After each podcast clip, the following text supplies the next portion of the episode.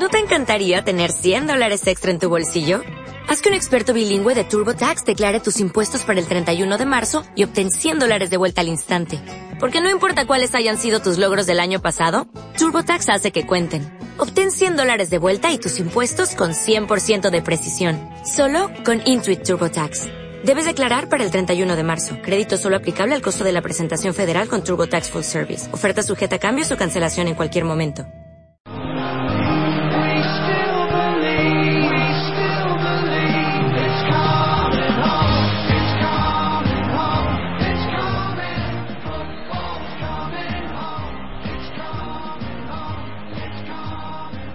...8.32 de la tarde...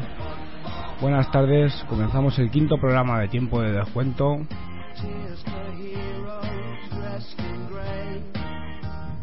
En esta tarde fría de lunes donde tenemos seis, donde tenemos un grado, estamos en el 107.9 de Pelayo, 107.5 de Robledo de Chabela, 107.8 de Navarra del Rey y también en la web radio21.es.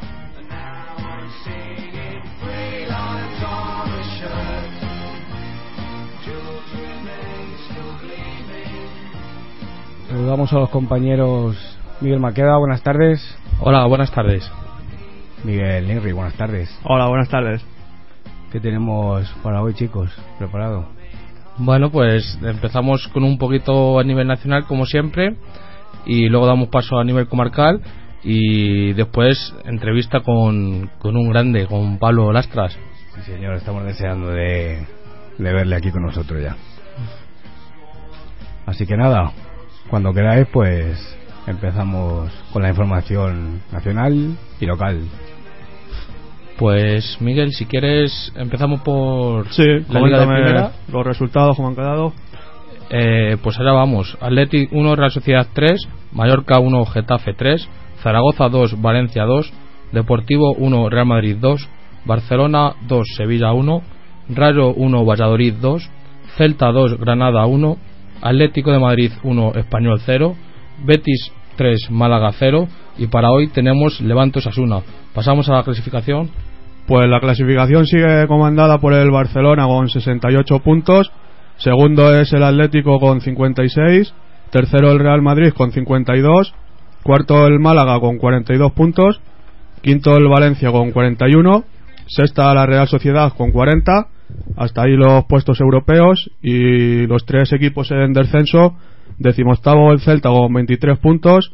Decimonoveno el Mallorca con 18 y vigésimo el Deportivo con 16. Eh, la segunda división, Miguel, resultados. Alcorcón 0, Sporting 1, Lugo 2, Recreativo 0, Barcelona B 1, Hércules 0, Murcia 0, Numancia 0, Racing 2, Mirandés 0, Real Madrid Castilla 2, Guadalajara 1, Girona 2, Córdoba 0, Almería 4, Ponferradina 1, Elche 3, Huesca 1, Villarreal 1, Las Palmas 1, Jerez 0, Sabadell 1. Nos vamos a la clasificación. La clasificación sigue el Elche primero con 61 puntos. Segundo es el Almería con 49. que Serían los dos equipos que ascenderían directamente. Tercero es el Girona con 45. Cuarto el Alcorcón con 45. Quinto el Barcelona B con 42.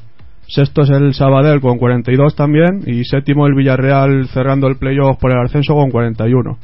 En descenso queda el Mirandés decimonoveno con 28. Vigésimo el Racing con 27. Vigésimo primero el Hércules con 25. Y vigésimo segundo el Jerez con 22. Nos vamos a fútbol internacional.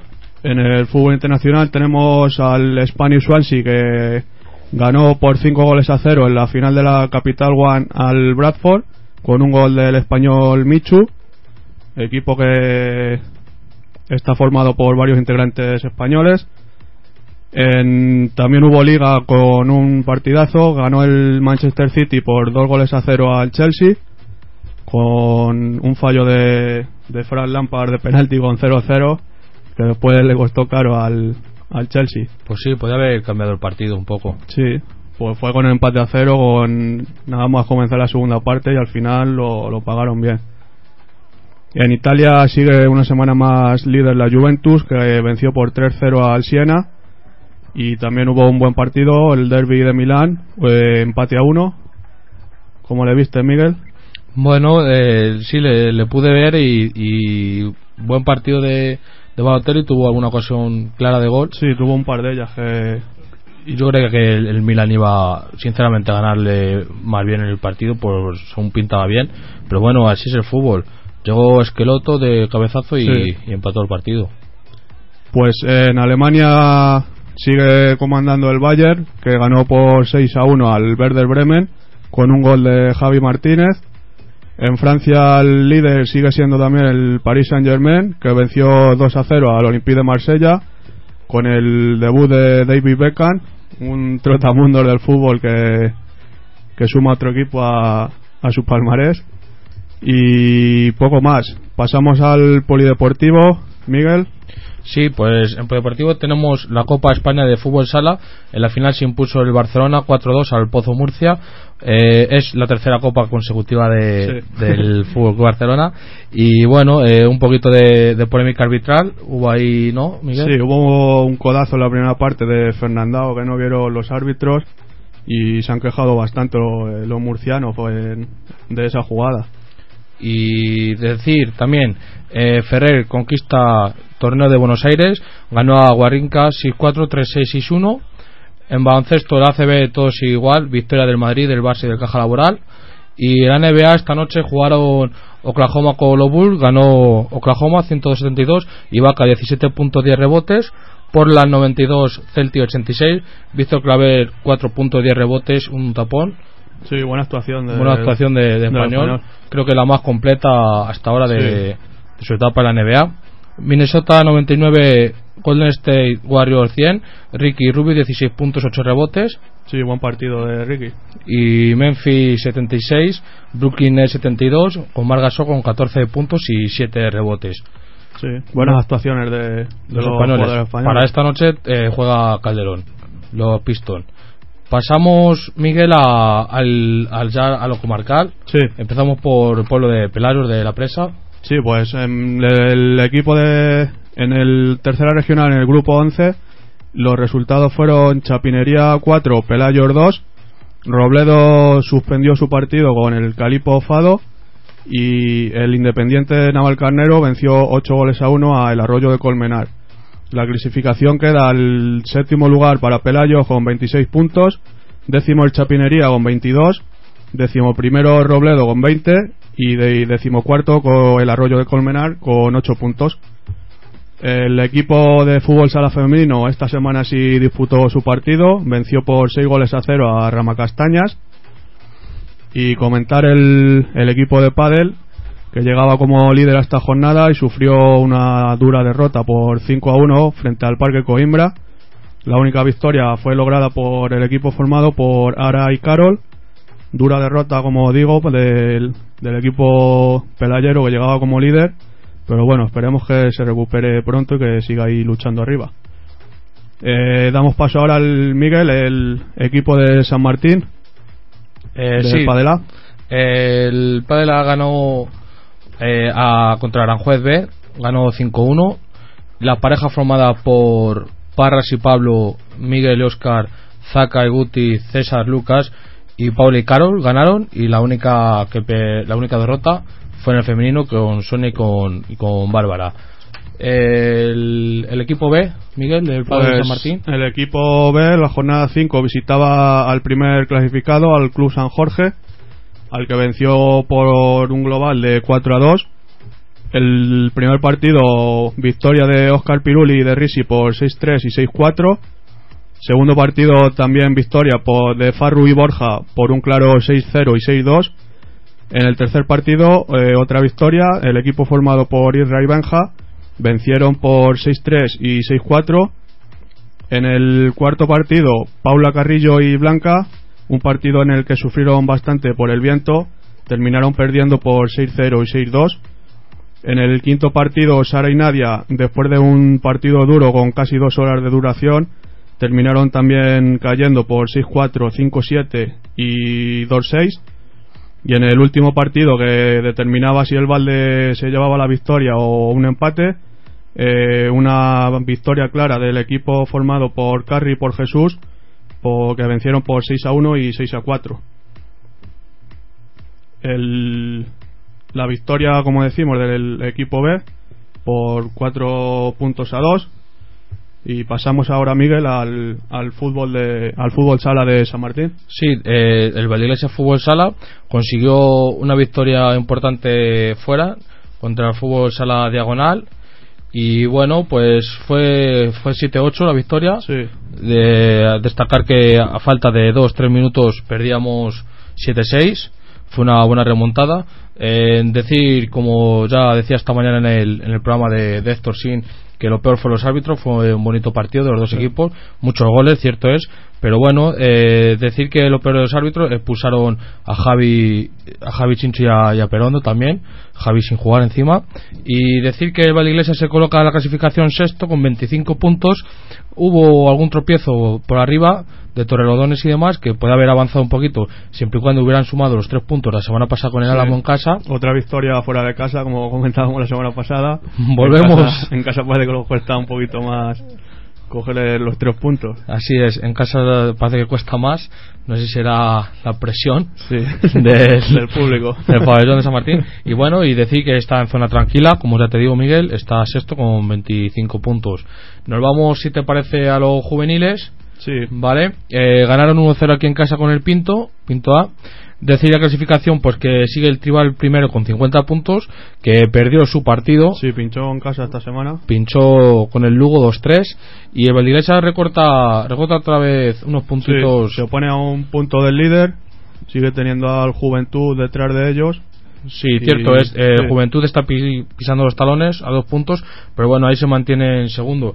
Eh, también es real que la salida que tenemos esta semana es en Eurolega, un campo Sí, difícil. campo difícil. el Leganés está contra arriba el quinto clasificado, que lleva 38 puntos. Y bueno, desear toda la suerte del mundo a los juveniles. Quedan todavía muchos partidos, quedan 13 partidos. Sí, ahí- Y de momento ahí está en, en ascenso. Sí, hay una brecha ahí, yo creo, importante ya entre los, los tres primeros que son los que para mí se van a jugar el ascenso. Sí, fíjate, el Valdiglesias, que es el segundo, eh, saca 11 puntos ya al cuarto. Sí, Así que bueno, estamos hablando, para recordar a los oyentes, de la categoría de preferente. sí, es una categoría bastante seria. Es bastante serio y bastante exigible. Sería el ascenso autonómico, sería algo ya como- Histórico. histórico, como hemos dicho muchas veces. Eh, me voy, si quieres, Miguel, a resultados de del aficionado. Sí, ¿Vale? Eh, Peña Amistad 4, Leman 0, Chuletón 2, Centella 2, se enfrentaban primero contra Sí. tercero. También un buen resultado siempre para Valdeiglesias. Navar del Rey 1, Amistad Blue Boy 3. Decir, comentar un poco de Navas, pues que es colista de esta segunda regional. Sí, parece que este año le está costando un poquito. Pinta mal la cosa para Navas, eh, 13 puntitos. Sí. Eh, bueno, Hay que espabilar pronto porque si no. se se puede roba. todavía, pues se puede. La salvación está en 8. Sí, Quedan Por en partidos. juego unos 30 puntos. sí, hombre, por partidos y todavía. por hay- hay partido, mientras que sobra. haya opciones, Hay se que puede, lucharlo. hay que lucharlo, está claro. Eh, Villalprado 1, Sporting Bazán 3. Eh, vuelve a perder Villalprado, esta vez en casa, contra un rival abajo. También Villalprado está fuera de descenso, pero con 25 puntitos, en la decimotercera posición. Eh, Cadalso perdió 2-7 con, con Arroyo Molinos B. Bastante derrota, bastante abultada. Ya viendo el partido que, que hicieron aquí en San Martín, Sí, que eso al se costó mucho. un equipo fuerte, Arroyo Molinos, que está luchando por meterse arriba. Y. Aunque yo creo que es un, Sí. un poco abultada la, la derrota. Sí, sí, bueno, yo creo que ya sabemos lo que hay con los derbis y demás. Si hubieran, yo creo que con la mitad de ganas, Sí, o el campo yo de creo que puedes siempre- perder, pero 2-7 me siempre una es un campo muy difícil. Y sí, parece muy abultada la derrota. Cadalso recordar que va a un décimo con 26 puntos, igual que Cenicientos que va décimo por delante, perdió Cenicientos 3-4 con Atlético Valdilesias y bueno, pues te digo un poco resultados, Atlético Valdilesias va a segundo con 45 puntos, a un punto ya hemos recortado del, Sí. del Centella Buen, buen resultado el de Centella y el Chuletón. Para Valdilesias, dejando ya al tercero en, en 9 puntos, que van a Molino y Chuletón con 36 y Eurolega también. Y bueno, pues te cuento un poquito, si te parece, Sí, Miguel, lo que era la cuéntanos, crónica. pues, el derby de. Ya sabes que estos partidos son un poco especiales, eh, estos cenicientos Valdiglesias. Sí, Eh, empezábamos muy enchufados, no como otros días que siempre me dan caña por decir que suele costar que salimos los militar no esta vez no.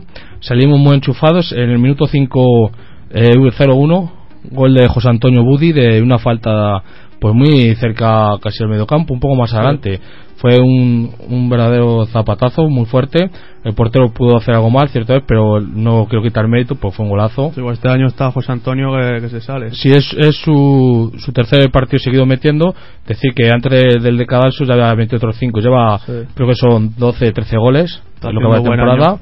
y está haciendo muy muy buen año. El- en el minuto 15 nos ponemos 0-2 en una falta lateral votada por él, por José Antonio, que en el sobre el punto penalti por Oscar Berota eh, con la espuela metió un auténtico golazo de vaselina al portero. Y bueno, y si esto hubiera sido Miguel, pues un partido de normal con un equipo de Leganés o de por ahí, yo creo que el partido se hubiera podría haber, muerto ahí. Pero los derbis ya sabes que. Eso es, los derbis ya sabes cómo, final. cómo se gastan y más con, Más con con los coruchos que nuestros amigos coruchos que, que bueno, eh, lo puso muy difícil.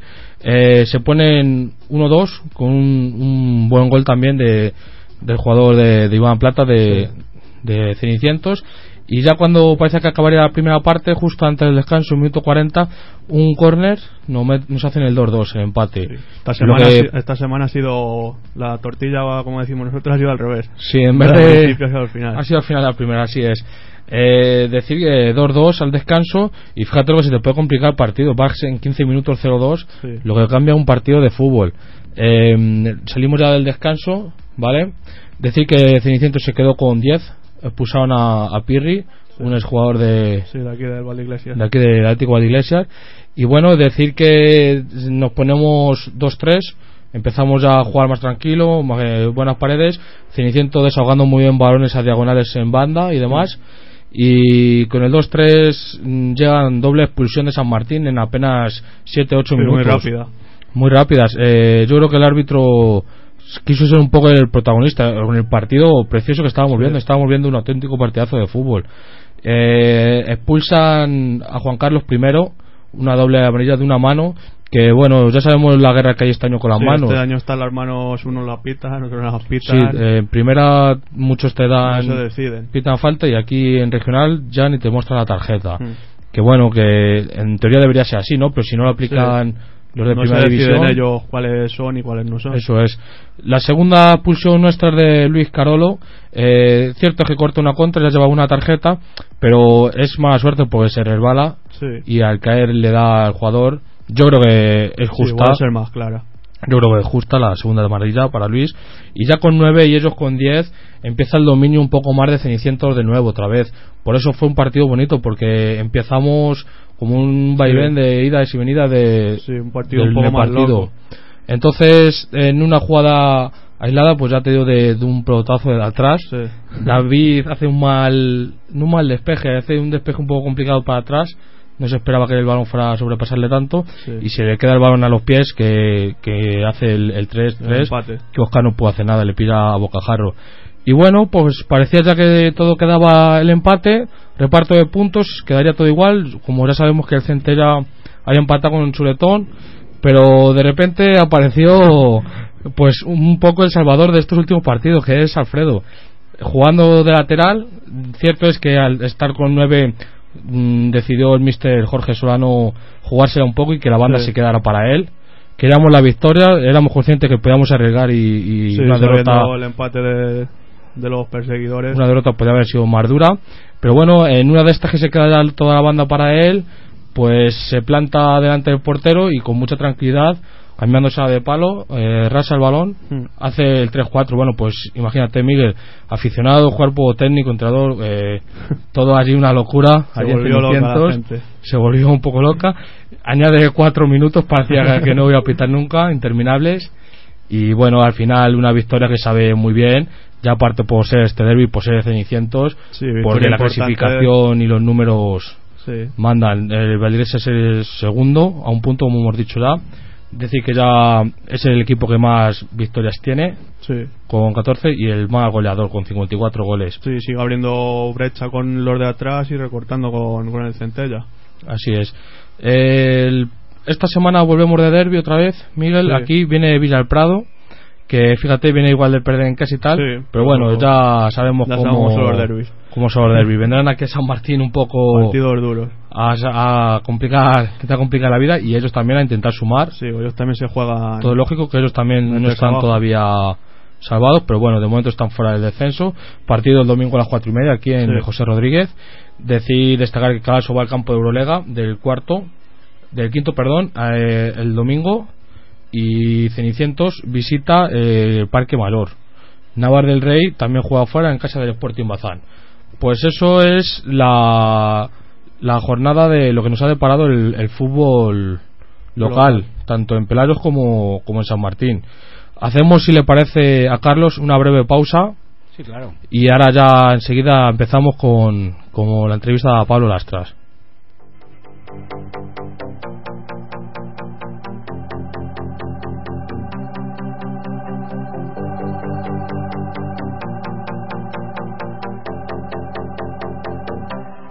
Bring the action. When you have this in the club, you gotta turn the shit up.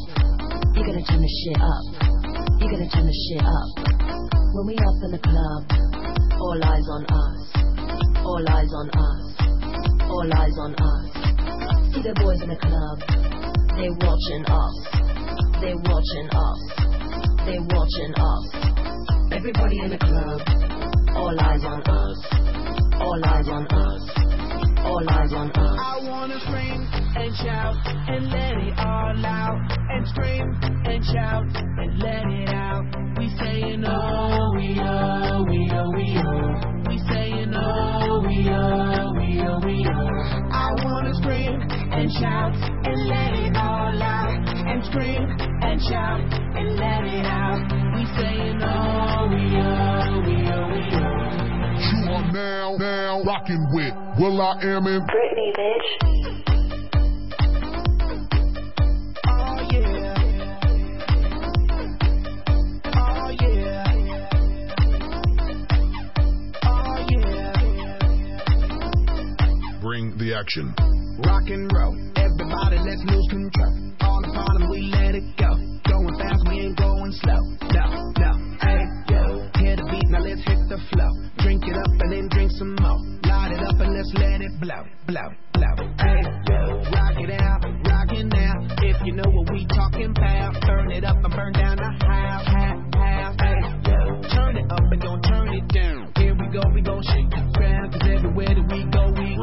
Bring the action. When you have this in the club, you gotta turn the shit up.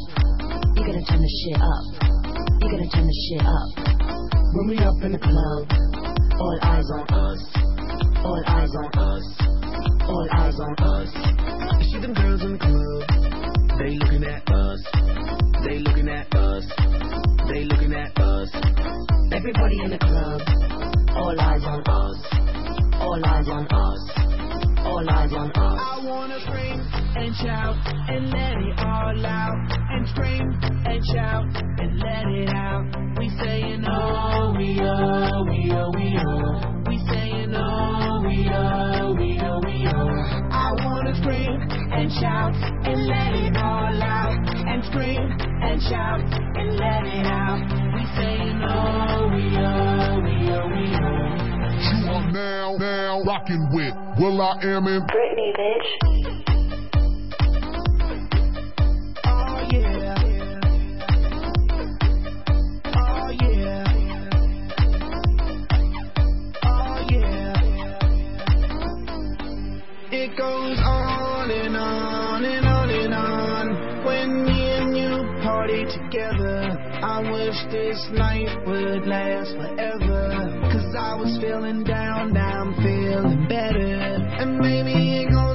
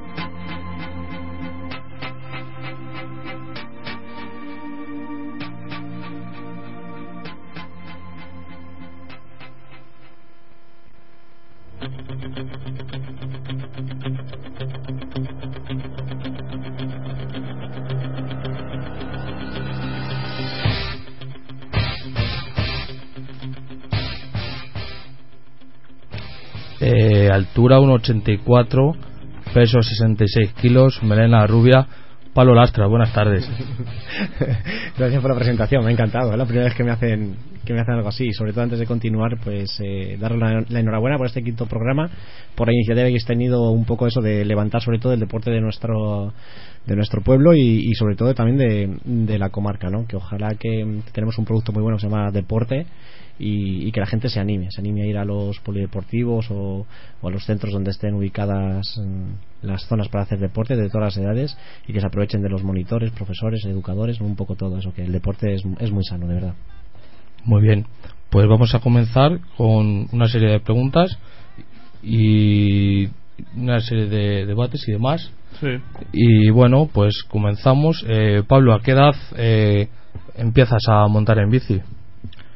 Yo lo, lo identifico en dos fases, ¿no? Sobre todo cuando decidí ser ciclista, que, que fue a la edad de tres años. Igual que mm, pues este, este verano, cuando tenía las costillas rotas y, y la clavícula, eh, empecé a hacer bicicleta rehabilitación en el rodillo, ¿no? Entonces me ponía eso, el iPad con música y veía eh, las biografías, por ejemplo, eso, Alejandro Sanz, que con cinco años componía, tocaba la guitarra, tocaba el piano evidentemente para ministro no iba, iba, iba para artista, ¿no?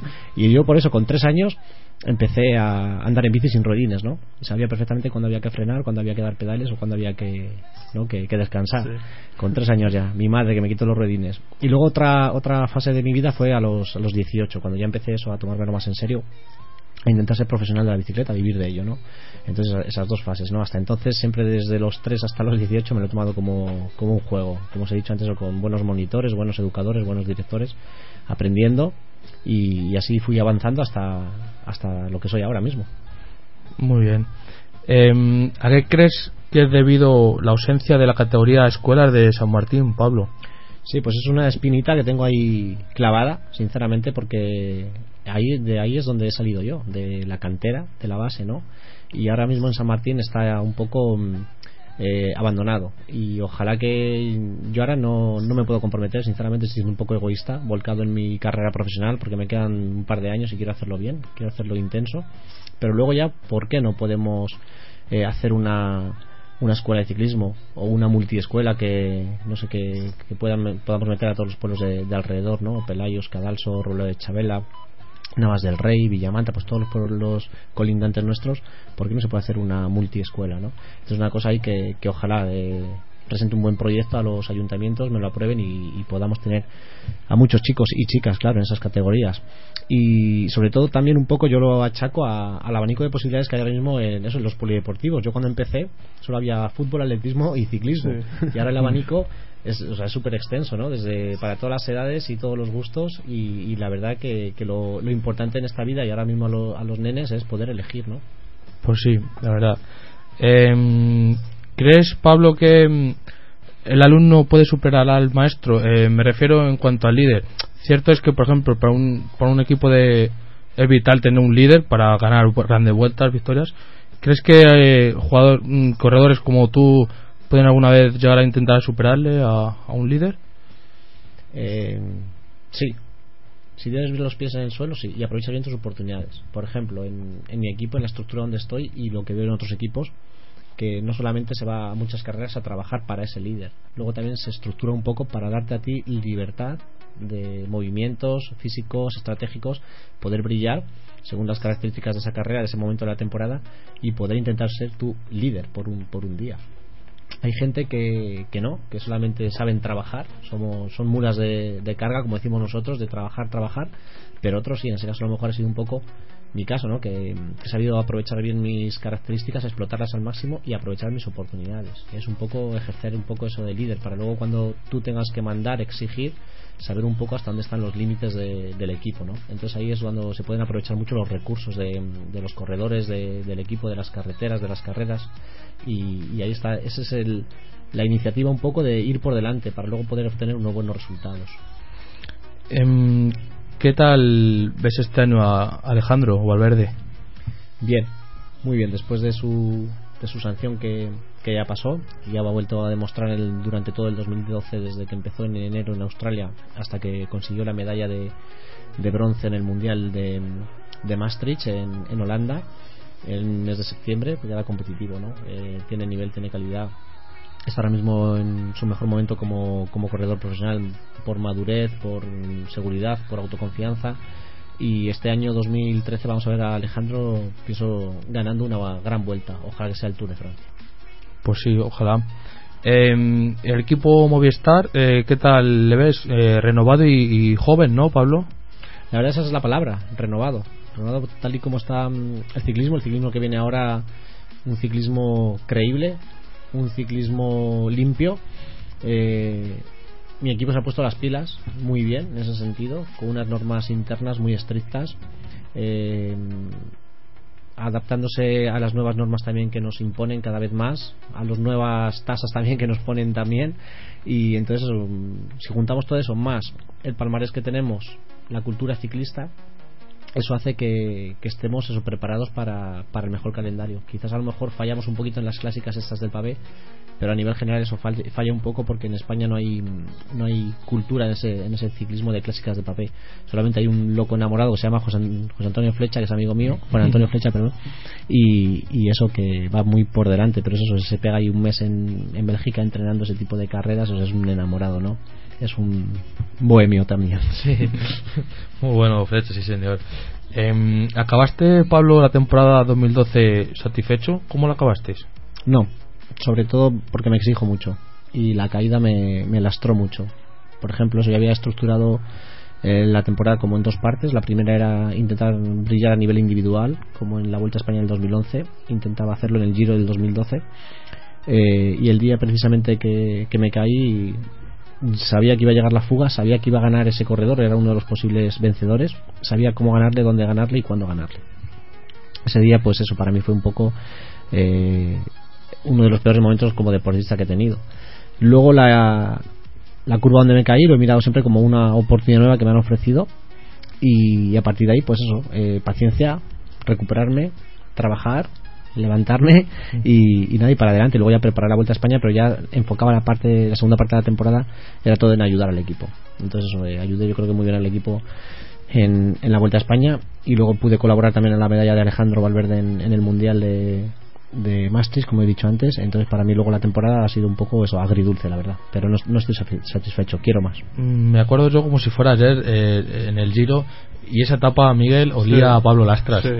Pero etapa de, en las que suele ir escapado él, que Era típica de Pablo. Yo Sí. que luego qué rabia. Yo cuando era veo que se ha caído volviendo loco buscando en internet a ver si era verdad o no porque no me lo creía. Sí, bueno, en escapadas que va metido Pablo siempre tienes ese pálpito de que, de que la va a ganar, porque es un especialista en, en fugar, de tener esa sangre fría, que siempre sabes que, que si no gana lo, lo va a tener muy cerca. Tenía yo la rabia y la espina y más rabia tengo ahora cuando me ha dicho que ya sabía dónde, dónde puede haberle ganado y demás. Eso lo aprendes eso eh, un poco al ser más, más viejo o veterano eh, ves rápido los movimientos o dónde pueden estar los puntos flojos de los otros rivales no cuando eres más joven eres más visceral eres mm, no sé igual vas más confiado de eso de, de la un poco saber a ver si me sale la palabra ahora eh, abusar también eso un poco prepotente. Y cuando eres más veterano eso eres más observador eres más calculador Sí. eres más pausado y solamente eso te la juegas a, a una carta. Y ese día iba así.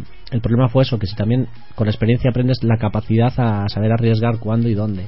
Y yo quizás ese día arriesgué demasiado bajando en un momento innecesario porque quedaban todavía 96 kilómetros a meta Si lo llego a hacer a falta de 6 kilómetros que te estás jugando la etapa, pues a lo mejor sí, hay, que decir, "Eh, te has caído, no pasa nada. Pero en ese momento, ese tipo de, de cosas hay que evitarlas. Esos riesgos no hay que, no hay que tomarlos. Y eso se aprende eso con, con la experiencia. Y es un poco por eso os digo que, que no estoy satisfecho con la temporada de 2012.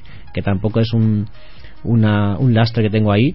Ya os he dicho que lo he superado perfectamente. Sigo todavía con dolores de espalda, pero bueno, eh, a nivel postural estoy corrigiendo, estoy haciendo ejercicios de fortalecimiento y seguimos para adelante, que es lo importante. ¿no? Mm. Y luego, se- hablando ya del giro, también eso, tenía dos cruces hechas. Un- una era ese, esa etapa, y la otra etapa era mm, el día de mm, Sestri Levante, que es un, un pueblo costero en el mar Tirreno. Eh, también me gustaba, me gustaba muchísimo por, por el recorrido.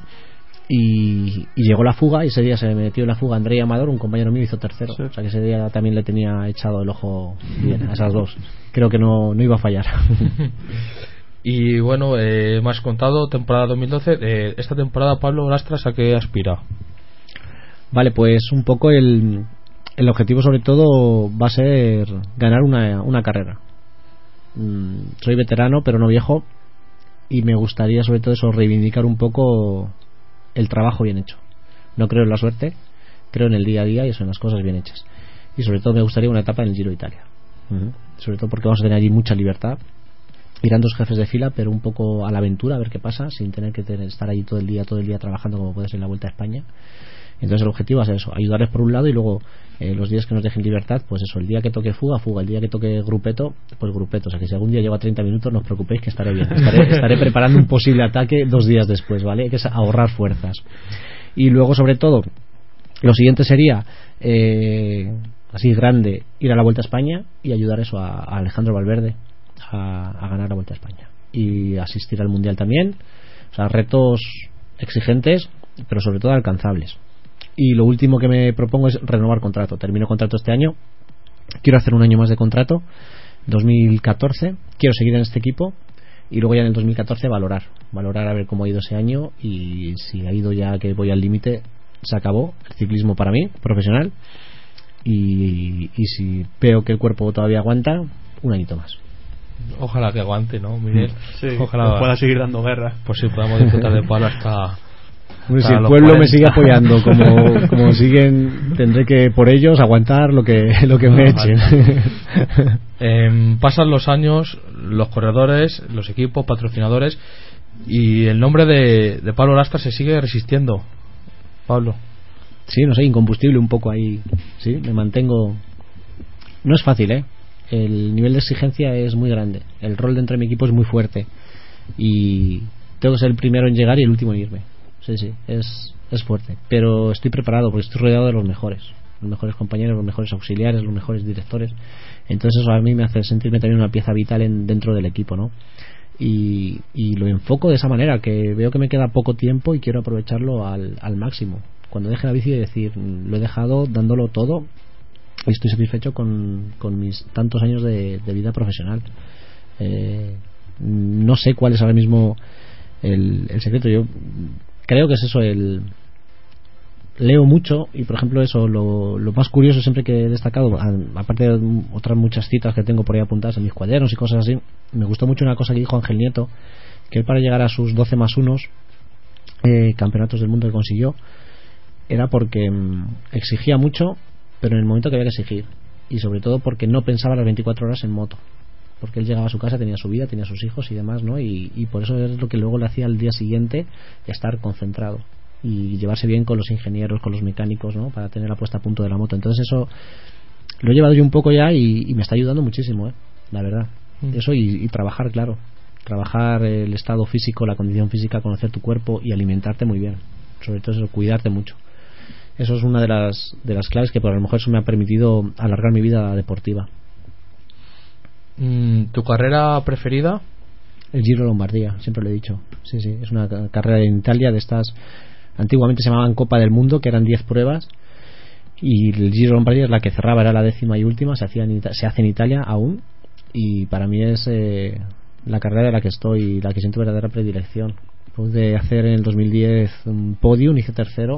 Y, joder, súper súper satisfecho. Un día épico también. Muy dura salimos 198 corredores y solo terminamos 32 Fíjate. De la dureza que hizo del Sí, recorrido el sí. frío sí pero yo ahí no sé ese día tenía un buen presentimiento y lo afronté bien muy motivado y me salió me salió Em, mejor corredor que hay hoy en día sí para ti sabemos que ahora mismo el ciclismo español está viviendo buena época pues la sobre todo esta última vuelta ha sido espectacular Yo pienso ¿Te que sí, que- con alguno? Sí, que vosotros sobre todo ahora mismo como periodistas y comentaristas a lo mejor tenéis un punto de vista muy objetivo, pero sobre todo eso, la, la gente que nos ha seguido y que tiene que creer en, en el ciclismo, que Alberto Contador antes de su sanción también era un corredor muy bueno y ahora ha vuelto de la sanción, sigue ganando, con lo cual es un corredor excelente. Entonces la gente se tiene que ver que eso, que los controles que nos hacen son efectivos, son eficaces, son buenos, son eficientes, son caros, pero bueno,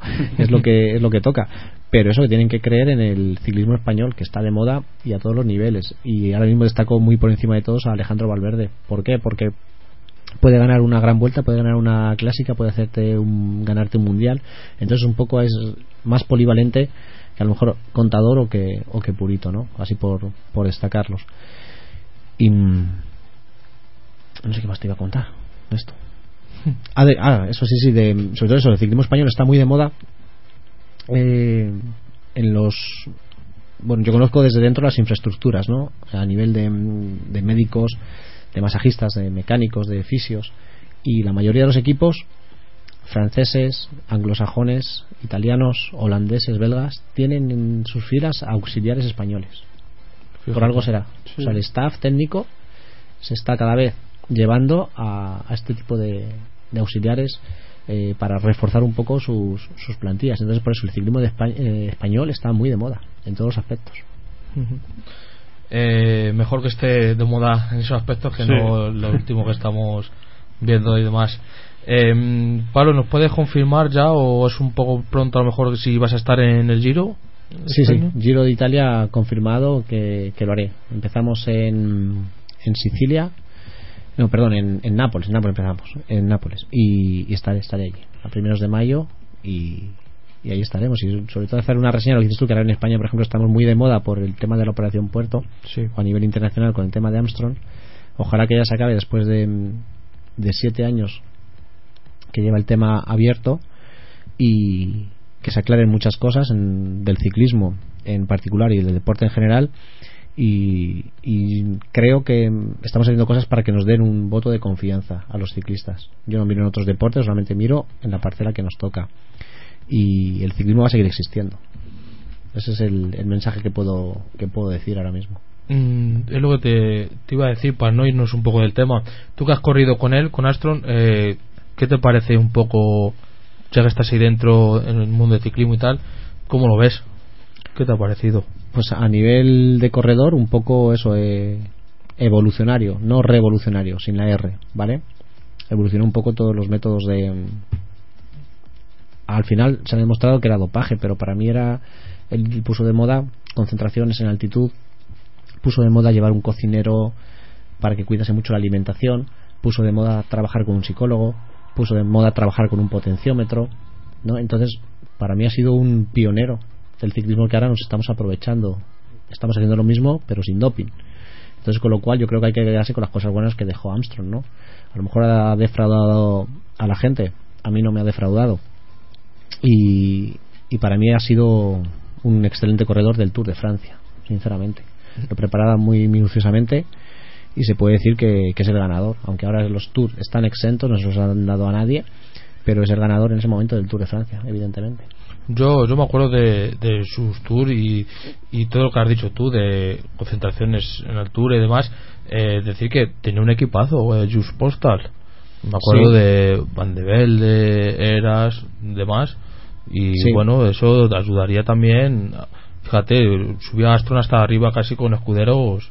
Se rodeaba eso de los de los mejores los pagaba bien muy fieles muy leales y se dejaban pues eso, la piel la piel por, por- luego era muy generoso lo que os digo él ya tenía su contrato y a lo mejor pues todo el dinero que iba ganando en premios se hace un bote y luego eso lo, lo daba al equipo él no repartía. Entonces eso es lo que os digo que al final los corredores también somos profesionales y por mucho amor que tengamos corremos por dinero está claro. Pues por mejorar tu vida tu situación social un poco no y, y la verdad que ahí también ha sido lo que os digo eh, muy generoso entonces eso que no es solamente que quedarse con los valores del doping yo creo que ha dado unos valores muy buenos a la sociedad también Eh, para seguir eh, un poco, ya antes lo hemos nombrado, eh, ¿hasta qué punto está perjudicando el, el dopaje al ciclismo en cuanto juicio, operación, puerto y demás? Eh, cierto es que dicen que tienen que salir atletas, incluso hasta futbolistas, pero es que siempre el ciclismo yo creo que es el mayor perjudicado.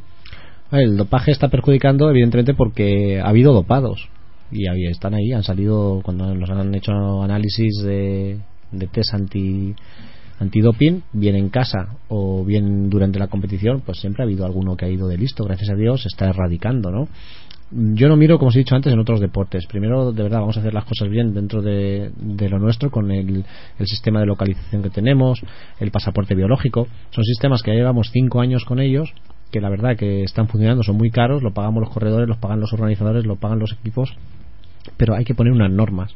Y ojalá que esas normas luego se beneficie un poco pues la agencia mundial antidopaje ¿no? y que lo pueda poner en funcionamiento en otro, en otros deportes y, y lo que os digo estamos haciendo cosas para mm, dar credibilidad un poquito a este a este deporte. Y ojalá os lo que he dicho antes que nos deis un voto de confianza. Yo pido ahora mismo clamo a, todos los seguidores mejor dicho y aficionados y ahora mismo oyentes que de verdad que, mm, que estamos haciendo las cosas bien se está trabajando despacio ya se están haciendo mesas redondas con corredores con organizadores con la Unión Ciclista Internacional parece que están ahora mismo en vez de ser la Inquisición parece que están dispuestos a colaborar más entonces yo creo eso que se está haciendo una, una línea de trabajo muy buena ¿no? Eh, ojalá que dejemos eso instaurado ahora mismo unos unas buenas pilares para que se puedan beneficiar mm, generaciones venideras ¿no? Mm, cambiando un poco de este tema, em, ¿tienes alguna carrera así tachada? Bueno, ya hemos dicho que tu preferida es Giro Lombardía. em, ¿Alguna así que tengas como tachada en el calendario como favorita Como- para que puedas alguna etapa? Eh, En el aparte de sí, el Giro de Italia una etapa, el Campeonato de España siempre me ha gustado. Desde que era pequeñín, desde que era cadete, siempre lo he, lo he corrido. Y es un- una cosa que tengo ahí todavía pendiente. ¿Por qué no? ¿no? Eh, lo más cerca que he estado ha sido en Benicassin en el 2011 que hice sexto. ¿Y por qué no puede ser un año el año de Pablo Lastra vestido de rojo igualda? ¿Por qué no? ¿Verdad? ¿Cuál sería la definición exacta de que querer de ti mismo como corredor? Vale, muy fácil. Soy completo porque no destaco en nada. O sea, que, de verdad, ¿no? Mira, ahí la verdad que voy a recordar un poco unas palabras que me dijo Chava Jiménez, compañero y amigo, ¿no? Y entrenando, mal entrenando, mejor dicho, él me vino un día y me dijo eso, que estaba demasiado delgado, que si estaba haciendo las cosas bien. Me aconsejó eso, dice, ¿por qué entrenas para ganar un Tour de Francia si no lo vas a ganar nunca? Fue el único que me ha dicho realmente que ha sacado mis prestaciones como, como ciclista, ¿no? Y me dijo, ¿por qué? Yo le pregunté por qué, él me explicó por qué. Dice, entrena para ganar una etapa del Tour de Francia. Dice, que la vas a ganar. Tienes que hacer esto, esto. Y el, el tío no se equivocó. Sí, sí, sí, sí. Y gané una etapa del Tour de Francia. O sea, para que veáis un poco una etapa del Tour, una del Giro, independientemente de los de la Vuelta, Sí. etcétera, otra- otro tipo de carreras, pero él sobre todo lo que quería era abrirte los ojos. Decir, tienes estas características como corredor, subes muy bien los repechos de potencia, de agilidad, los puertos largos te cuestan. eh, ¿Por qué no explotas esas características tuyas? ¿Por qué no trabajas mejor para ganar ahí? Mm, Olvídate de contrarreloj, olvídate de subir puertos. Y la verdad que el tío acertó, sinceramente. Fíjate. Pues vamos a pasar a, a un bloque de preguntas. Eh, mm, preguntas un poquito más personales eh, para conocer más a Pablo. Eh, un poquito todo menos ciclismo, aunque seguro que en alguna todavía se enlaza al ciclismo. Eh, ¿Qué piensas hacer, Pablo, cuando, cuando dejes la bicicleta? Vale, pues es mm, muy fácil. Eh, siempre he ido por delante, sobre todo a nivel profesional, porque nunca he dudado a la hora de atacar, a la hora de defender o a la hora de frenar los pies a un compañero, cosas así, ¿no? Entonces, eh, lo tengo claro, me gustaría ser bombero. Eso para empezar. Luego, lo segundo, si sigo vinculado con el mundo del ciclismo, me gustaría sobre todo trabajar con la cantera, con la base. Eh, por ejemplo, montar una escuela de ciclismo, como ya he dicho, que de ahí tienen que salir nenes y, y nenas, pero sobre todo ya trabajar a partir de los 19 años, cuando un chaval puede elegir y yo ya puedo exigir. sobre todo ahí, ahí sí que me veo, como formador de chavales, no como director, para que luego se puedan aprovechar, nutrir los equipos profesionales, que lleguen ya enseñados, porque ahora lo que veo es lo que a nivel profesional llegan muchos chavales muy buenos, pero no tienen oficio, y es porque está fallando algo, hay una categoría intermedia que está fallando, y ahí creo que se podría aprovechar muy bien de mi experiencia. Entonces un poco eso, por un lado bombero y si sigo vinculado el mundo del ciclismo, del deporte, me gustaría se- seguir vinculado el mundo del ciclismo y sobre todo con un, con un, con un equipo filial de algún equipo grande. Es un, un objetivo bastante bastante bonito el seguir vinculado siempre y cuando al ciclismo desde ya desde otro punto de vista y bueno y, y ojalá ojalá por qué no Eh, ¿de dónde viene Pencas? el Chava, el Chava me lo puso. Al principio ese profesional tenía las piernas muy delgadas, sin venas, sin músculos, ¿no? Y eran como eso, como los tallos de las acergas, que son muy muy largos y muy delgados. Y de ahí de ahí vino. Les hizo gracia y a mí me gustó y, y así todo el mundo. Incluso eso, pues mi novia me llama Pencas también. sí, sí. Dentro de, del equipo y tal, aparte, ¿tienes algún otro mote del pelotón y tal? No, ahora mismo No. no. Pencas, nada más. Sí, sí. Eh, ¿Un libro que te guste, Pablo? Vale. Siempre lo he dicho, uno que mm, de Antonio Gala, que es Carta a los herederos. Lo leí de, de muy joven y me gustó mucho. ¿El último que te hayas leído? Cuatro amigos de la historia del cineasta. Eh, ¿Atlético de Madrid o Real Madrid? Ah, Atlético, siempre, siempre, por Dios. Buena elección. Pero bueno, Pablo, con lo sufridor que es este deporte, fuera de él también Pues por eso, por decides eso. sufrir con Ya- el Atleti. Ya tenemos el callo hecho, no sé si en el culo. Pero sí, Atlético, Atlético, siempre, ¿eh? ¿Un grupo de música? Vale, me gusta mucho la- el pop español, pero sobre todo también el Depeche Mode, es uno de mis grupos preferidos. ¿Alguna canción que siempre te pongas para motivarte ¿no? antes de alguna carrera o demás? Pues ahora los, los CDs que me graba Pizo. sí, sí, los son los mejores. sí, la verdad. eso va a ganar el Giro este año. Están deseando en el equipo. Fíjate. ¿Qué música nos traes? Pues mira. o sea que vete preparando es un mensaje pizo. Eh, preparado, sí. ¿Un, un deportista español que a ti te haya chocado? vale. Aparte, eh, por ejemplo, Indurain, ya no solo como deportista, como persona. He tenido la, la posibilidad de conocerlo, ¿no? Y luego, pues ahora mismo, por ejemplo, joder, muchos, muchos. Me gusta mucho Iker Casillas, Nadal, claro, apostar a caballo ganador es fácil, ¿no? Pero sobre todo por un poco por las mm, obras sociales que están haciendo, los valores que están dando, ¿no? Sobre todo es un poco. Eso es lo que lo que valoro mucho. Em, ¿Cómo te desenvuelves en la cocina, Pablo?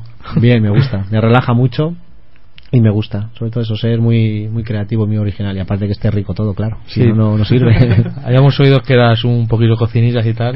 Pues mira, podemos Bueno. confirmarlo. alguna lío, alguna lío. Sí, la verdad, me gusta mucho.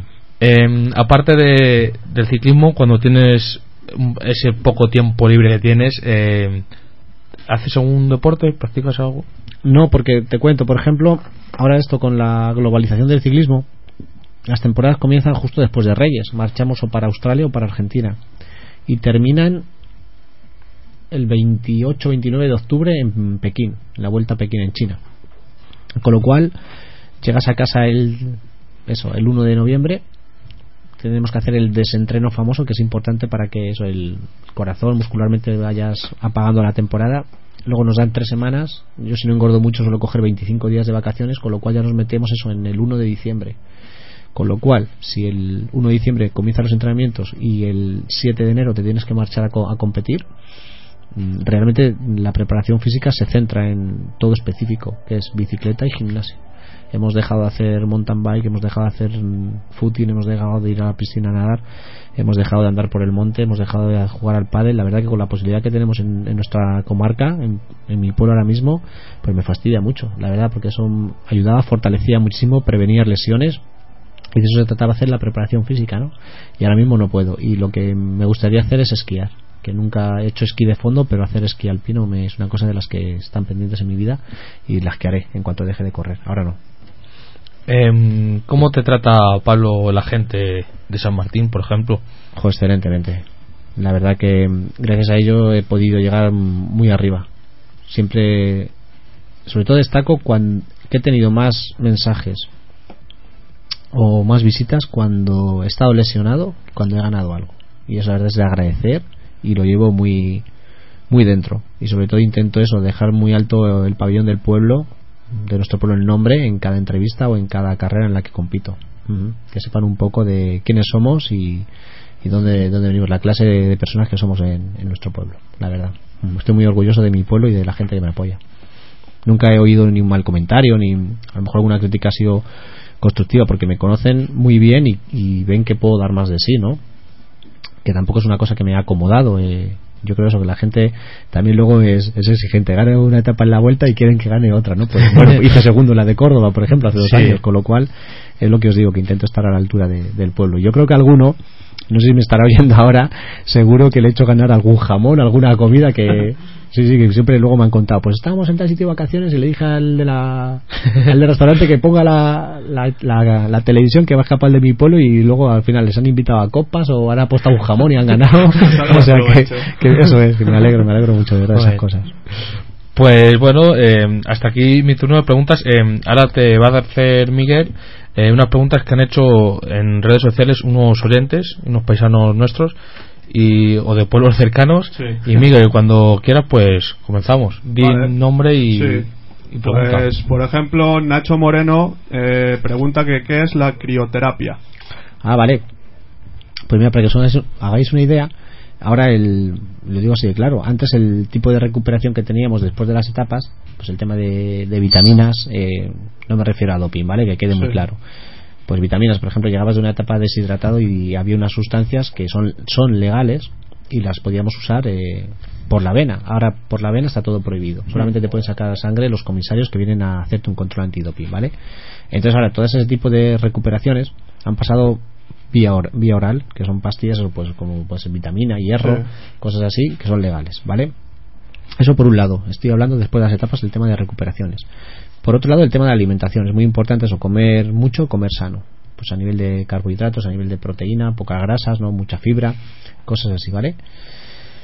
Dos cosas. Por otro lado, la recuperación empieza también en el autobús ya cuando vamos para la etapa con las medias de compresión, que lo que ayudan es, eso, es a ir activando la circulación siempre de abajo de los tobillos hacia arriba, hacia el retorno venoso hacia el corazón para que vaya otra vez regenerando, preparando el músculo para el día siguiente la, la- otra vez tenerle preparado para la competición. O sea, tres cosas hemos dicho ya. El masaje, cuando llegas a la habitación del hotel, están los masajistas preparados con las camillas y dan un buen masaje. O sea, cuatro cosas ya, ¿no? Y ahora, la quinta cosa que está ahora innovando y que está comprobado que tiene muy buenos resultados es eso, la criosauna, la crioterapia que nos habla, nos habla Nacho, ¿no? Y son como unos, mm, pues eso, como unos bidones gigantes o capachos donde se hace la vendimia. Claro, es, eh, para que la gente lo entienda, es así, es como un capacho, pero mucho más técnico, ¿no? Eh, de acero inoxidable y ahí hay un- una serie de conductos donde emite un frío que es el nitrógeno, nitrógeno líquido que permite estar eso a, a menos 183 grados se pasa frío son, sesiones de 3 minutos está comprobado eso que ayuda mucho a prevenir lesiones y también a, a preparar el músculo para el día siguiente. Entonces se está usando mucho también en, en fútbol también por el tema de al final eso tenéis ahí un estrés tienen un estrés tienen unos- un impacto entonces eso también se está usando. Y luego también se usa mucho en, en cosmética para señoras que quieren mejorar su aspecto porque al, al someterte a tanto frío eso al parecer eso eh, quemas muchas grasas. Entonces eso está comprobado que, que es un poco la re- una, una parte más de la recuperación para el- del deportista no solo del ciclista en nuestro equipo se está probando se- y se está intentando ahora adaptarse el autobús eh, poner una, una criosauna portátil para llegar de las etapas nada más llegar a hacerlo y luego ya ducharte eso, alimentarte bien, es algo que lo que hemos ido hablando, unas medias, el masaje, pues es- se trata eso, de un método más para ayudar a recuperar. Muy bien, pues otra pregunta. Pablo Guerra no, te pregunta que qué objetivos tienes marcados para esta temporada. Vale, como he dicho antes, eso, una etapa, ganar una etapa del Giro, que vamos a ir un poco más a nivel individual. Eh, y luego a nivel colectivo, eso, ayudar al equipo y renovar contrato. Y por supuesto que enseñar, enseñar, enseñar, enseñar a, a- a los jóvenes. Yo creo que eso también enseñar un poco yo y aprender es avanzar. Y si avanzamos todos, los resultados pueden venir del equipo muy buenos. ¿eh? Eh, Luis Bravo, Jaro, Jaro. creo que, que le conoces bien. Grande. Te pregunta que cuál es para ti el momento más bonito que has tenido como ciclista. Vale, mira, Jaro, me acuerdo porque ahora de lo de los motes de antes, cuando mis primeros los, los primeros años de ciclista eh, nos mandaban mucho a correr a Portugal porque era un calendario muy bueno para ir sobre todo gente que estábamos ahí un poco verdes todavía, ¿no? Eh, nos mandaban para allá, para ir haciéndonos y conociendo el oficio. Y al ganar ahí varias carreras, una entre ellas una etapa de la Vuelta a Portugal importante, pues Jaro me puso rei do Portugal. Entonces eso, Sí. siempre que me, me llama a voces en el pueblo, o rey, o rey me llama. Entonces es otro mote que, que tengo ahí, ¿no?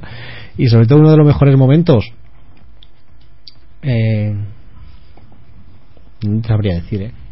Muchos, tengo muchos. Ha habido muchos y muy buenos, sí, la verdad es que sí. Eh, a nivel colectivo, cualquier victoria del equipo que esté o cualquier trabajo buen hecho y a nivel individual, por ejemplo, pues cuando gané la, la etapa del Tour en el 2003, justo era el día del cumpleaños de, de mi madre, entonces fue algo muy bonito, muy emocionante, ¿no? Eh, a nivel eso personal, sentimental, un poco eso, el, el amor que puede sentir una madre por un hijo, pues fue algo especial, es curioso, ¿eh? Mm, Pues ese puede ser igual el el mejor momento mío como deportista. Y también pregunta que con tantas lesiones que has tenido, ¿cuál ha sido la más complicada? Sí, la fractura de vértebras que tuve. Sí, sí.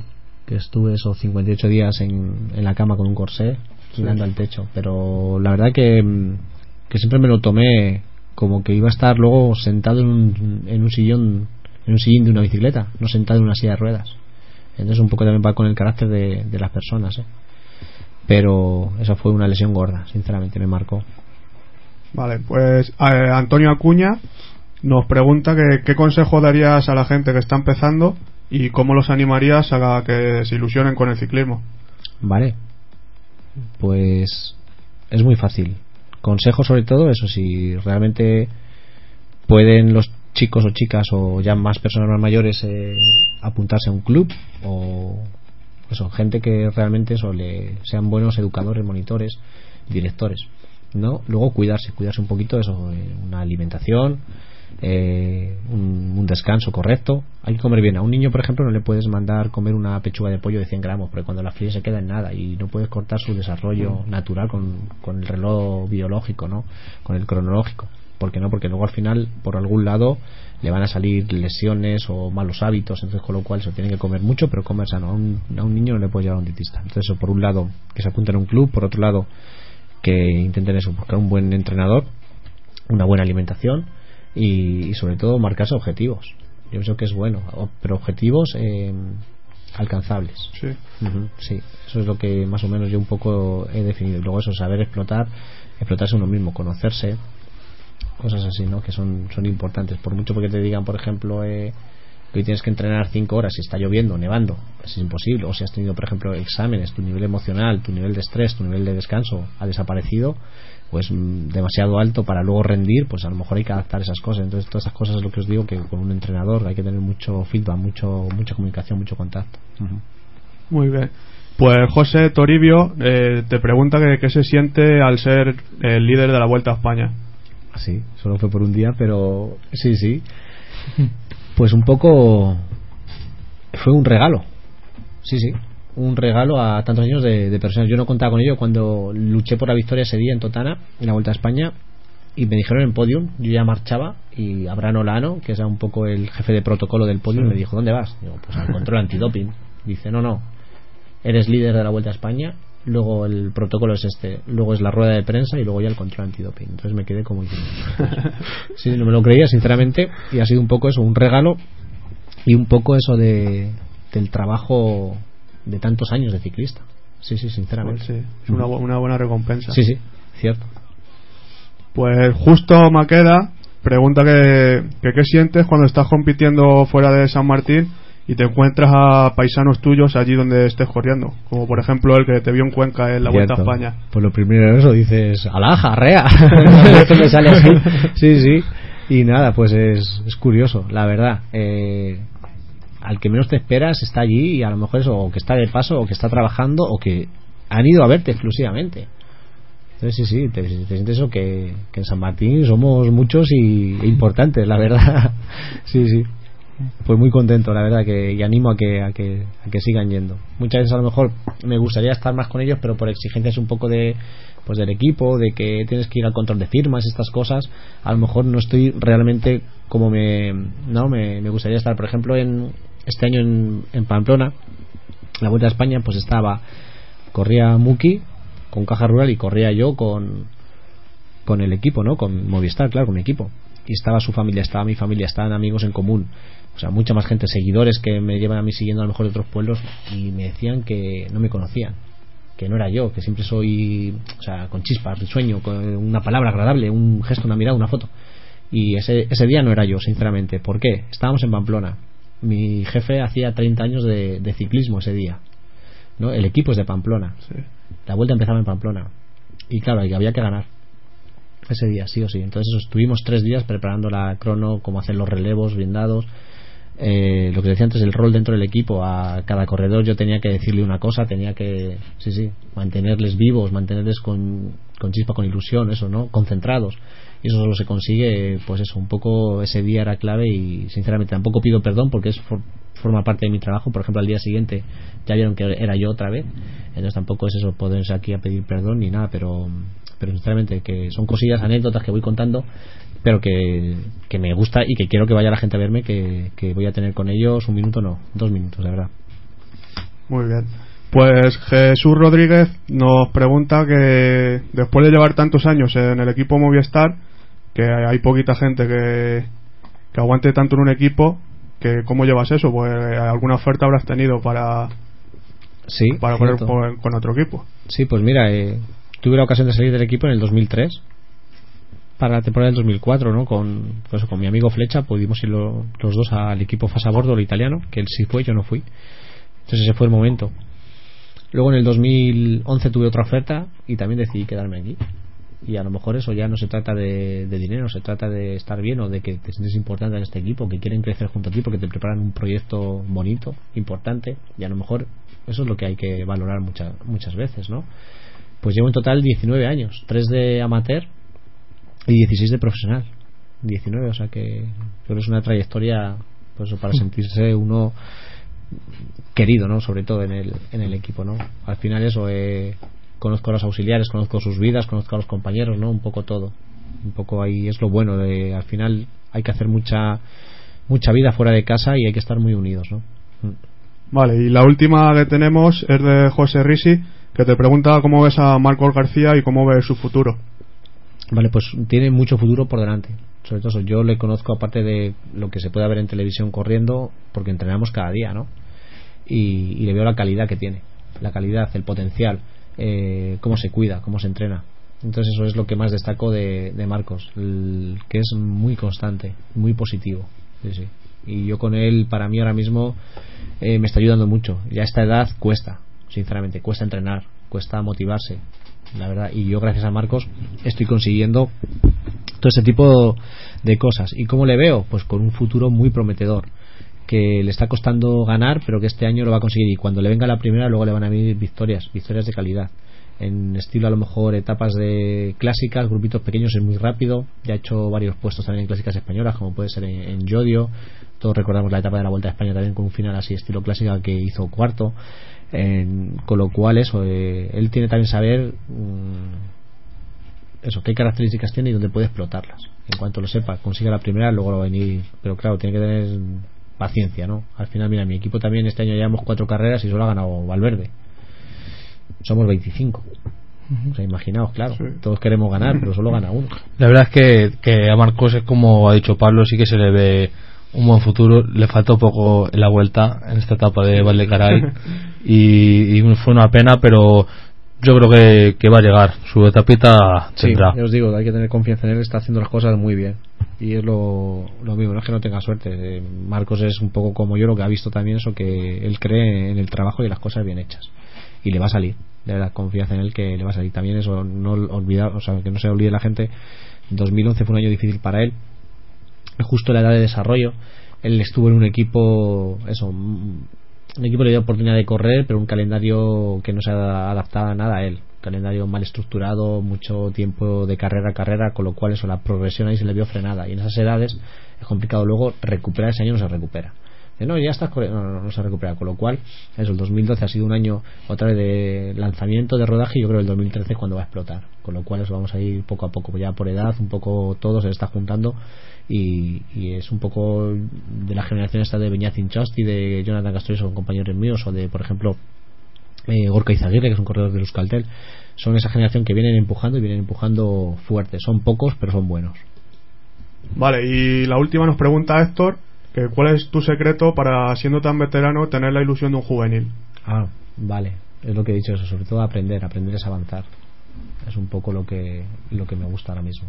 Y no me cuesta, no me cuesta cuidarme, no me cuesta sufrir, no me cuesta entrenar, o sea, esos hábitos ya los tengo hechos. Con lo cual es un, un poco también un, mensaje a y luego también tengo mi vida. Si ahora mismo eso, nos vamos de aquí y me apetece tomarme una cerveza con vosotros, me la voy a tomar. Me voy a tomar un litro, pero si me voy a tomar una cerveza, está claro. O sea, que está bien saber un poco, un poco todo. Es eso, eh, saber disfrutar también del momento, ¿no?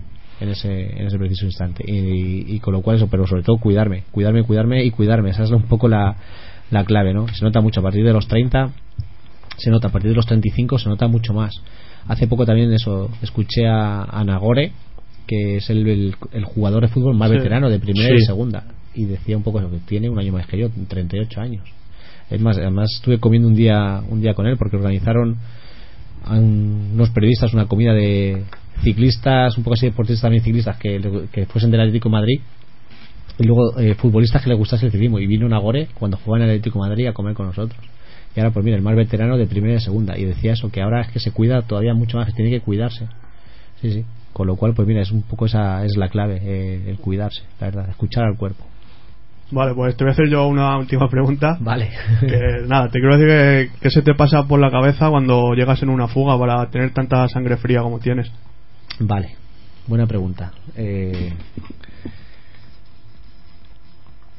es muy fácil, pero a ver cómo lo explico para que la gente se haga una idea, ¿vale? Eh, uno tiene unos recursos propios, naturales, ¿vale? Que los tienes innatos y luego los entrenas y los desarrollas. Es lo que me pasa a mí un poco, ¿vale? Luego otra cosa es la cabeza. El saber jugar bien tus bazas, estudiar a los rivales, eh, ser un poco eso, el capitán de ruta que me llaman también muchas veces, eh, conocer carreteras, y lo que he dicho, estudiar a los rivales. Os voy a poner un ejemplo muy fácil.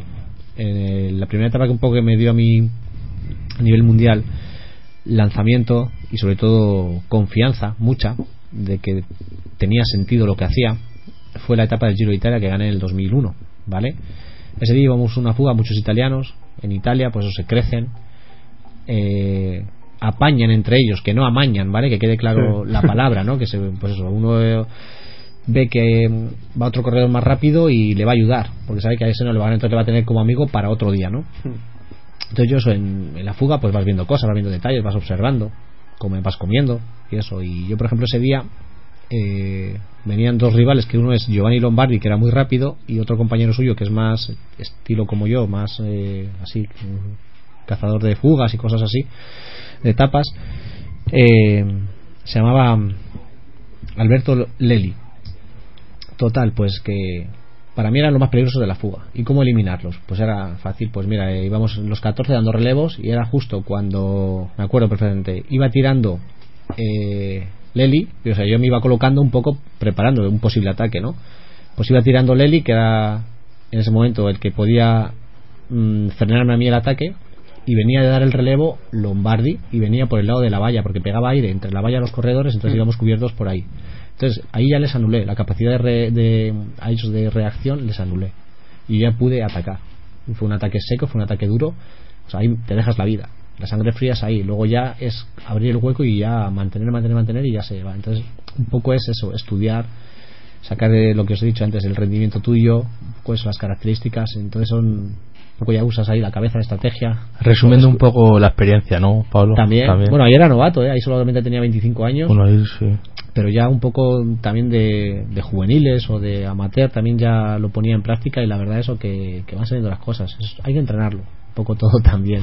O también dar eso como, como os he dicho antes eso, con gente que te sepa también en, enseñar no entonces un poco eso eh, la sangre fría. Es eso saber esperar a sprintar o coger la rueda buena o no sé, elegir bien la fuga el día y dices tú, hoy no, vale, hoy es fuga de televisión, hoy es fuga que llega a meta. Pues es curioso, es curioso, Miguel, la verdad que son cosas ahí, pero las aprendes. Claro, al final el que sufres eres tú. Y, y por eso, ¿no? Nos llega eh, ya la última y cerramos preguntas porque se ve que, que les está gustando a la gente. Eh, un, un amiguete de Canal Suárez Giso, eh, por el puerto que, que más veces subes la zona, ¿cuál es? Mijares, por el- la vertiente de Mijares Pueblo, sí, sí, desde ahí, la vertiente sur, dijéramos. La vertiente norte es la del lado de Burgondo, Villanueva de Ávila, pues subo por este lado. Es el, mi, o sea, el que más subo, el que más me gusta. Pues bueno, hasta aquí cerramos preguntas y, y entrevista. Mm, Yo me quedaba aquí con Palo dos días más, Sí, Miguel. se está aquí. Hablando. Madre mía. ¿Hizo alguna pregunta? Nada, desearte mucha suerte este año, Pablo. Esperemos, esperamos que se te dé como siempre, ¿no? Pues bien y, y a ver qué tal. En ello ¿Qué tal estamos. Está costando el arranque este año por problemas de salud, la verdad, pero estoy seguro que en cuanto le dé vuelta al cuerpo no voy a estar un, un peldaño arriba, voy a estar tres. La verdad, mirar ahora, por ejemplo, eso. eh, la semana pasada estuve corriendo con Thor Hushoff, que es un ex campeón del mundo noruego.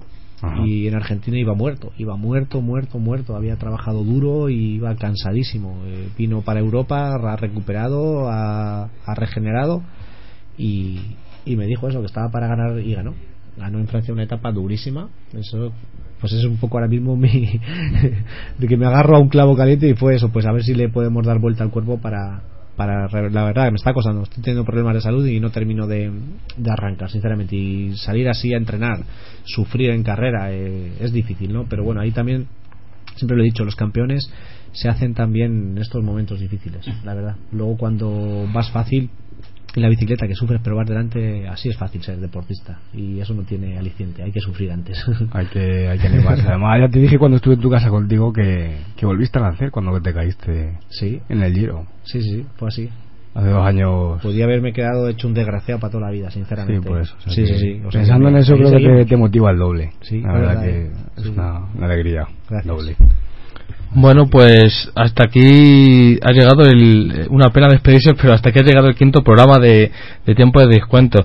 Esperemos que les haya gustado y ya desear todo lo mejor de este 2013 para Pablo Lastra, para Pablo Pencas.